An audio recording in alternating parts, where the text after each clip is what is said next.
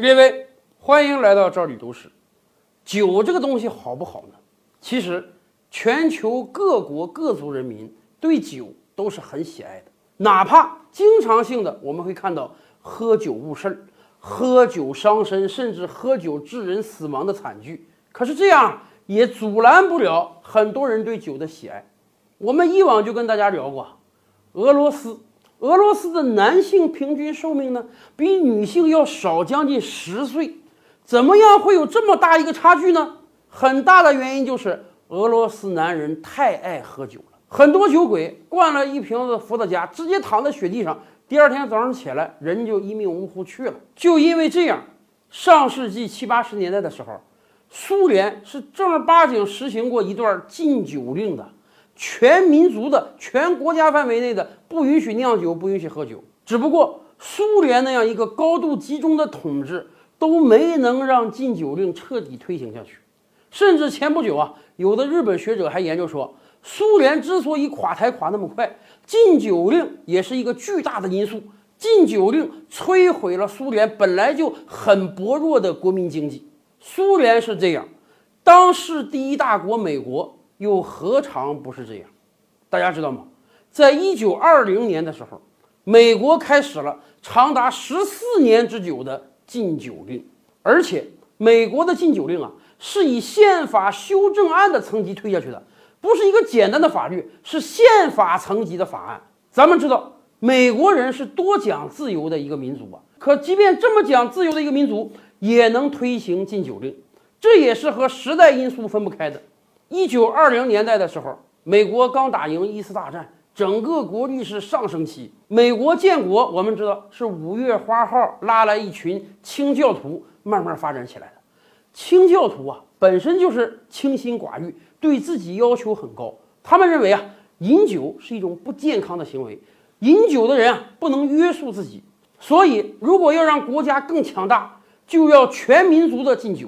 那个时候。刚好也是全球范围内的女权运动不断发展的时期，对于女性来讲，最讨厌的就是家里丈夫喝酒。所以在清教徒和女权运动的共同加持下，美国真开始了禁酒令。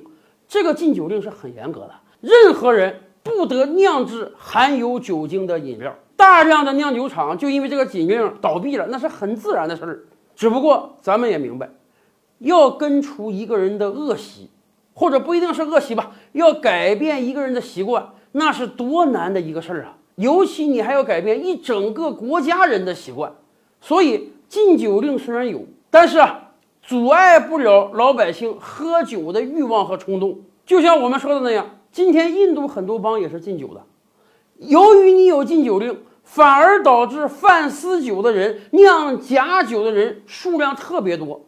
美国当年也是这样，美国正是在禁酒令的影响下，才让黑帮迅速崛起的。因为你要酿私酒，你要贩私酒，都一切都是不合法的行为，那自然会被黑帮所把控。咱们这么讲吧，完全可以说，没有禁酒令，就没有美国黑帮蓬勃的发展，一直到了一九三三年。咱们也知道，二十世纪末全球范围内的经济危机，罗斯福总统。